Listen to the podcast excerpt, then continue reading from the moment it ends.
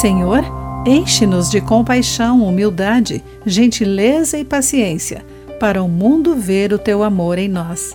Olá, querido amigo do Pão Diário, bem-vindo à nossa mensagem de esperança e encorajamento do dia. Hoje lerei o texto de M. Peterson com o título Precisamos uns dos outros.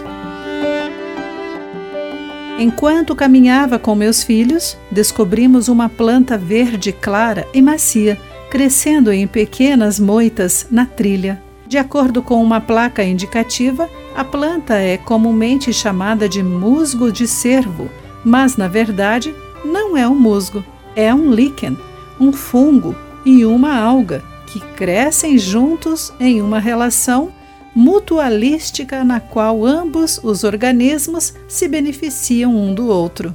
Nem o fungo nem a alga conseguem sobreviver por conta própria, mas juntos formam uma planta resistente que pode viver em algumas áreas alpinas por até 4.500 anos.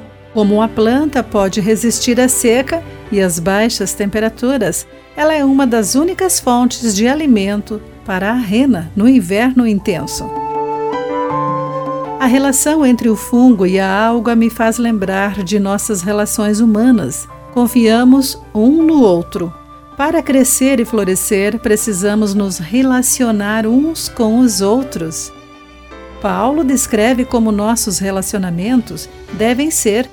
Devemos nos revestir de compaixão, bondade, humildade, mansidão e paciência Devemos perdoar uns aos outros e viver em paz como membros do mesmo corpo.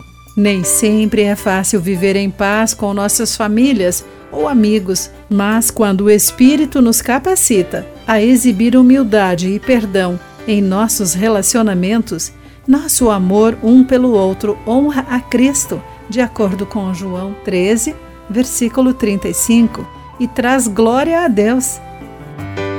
Querido amigo, de que maneira os seus relacionamentos destacam o senhorio de Jesus? Como você pode buscar a paz? Pense sobre isso. Aqui foi Clarice Fogaça com a mensagem do dia.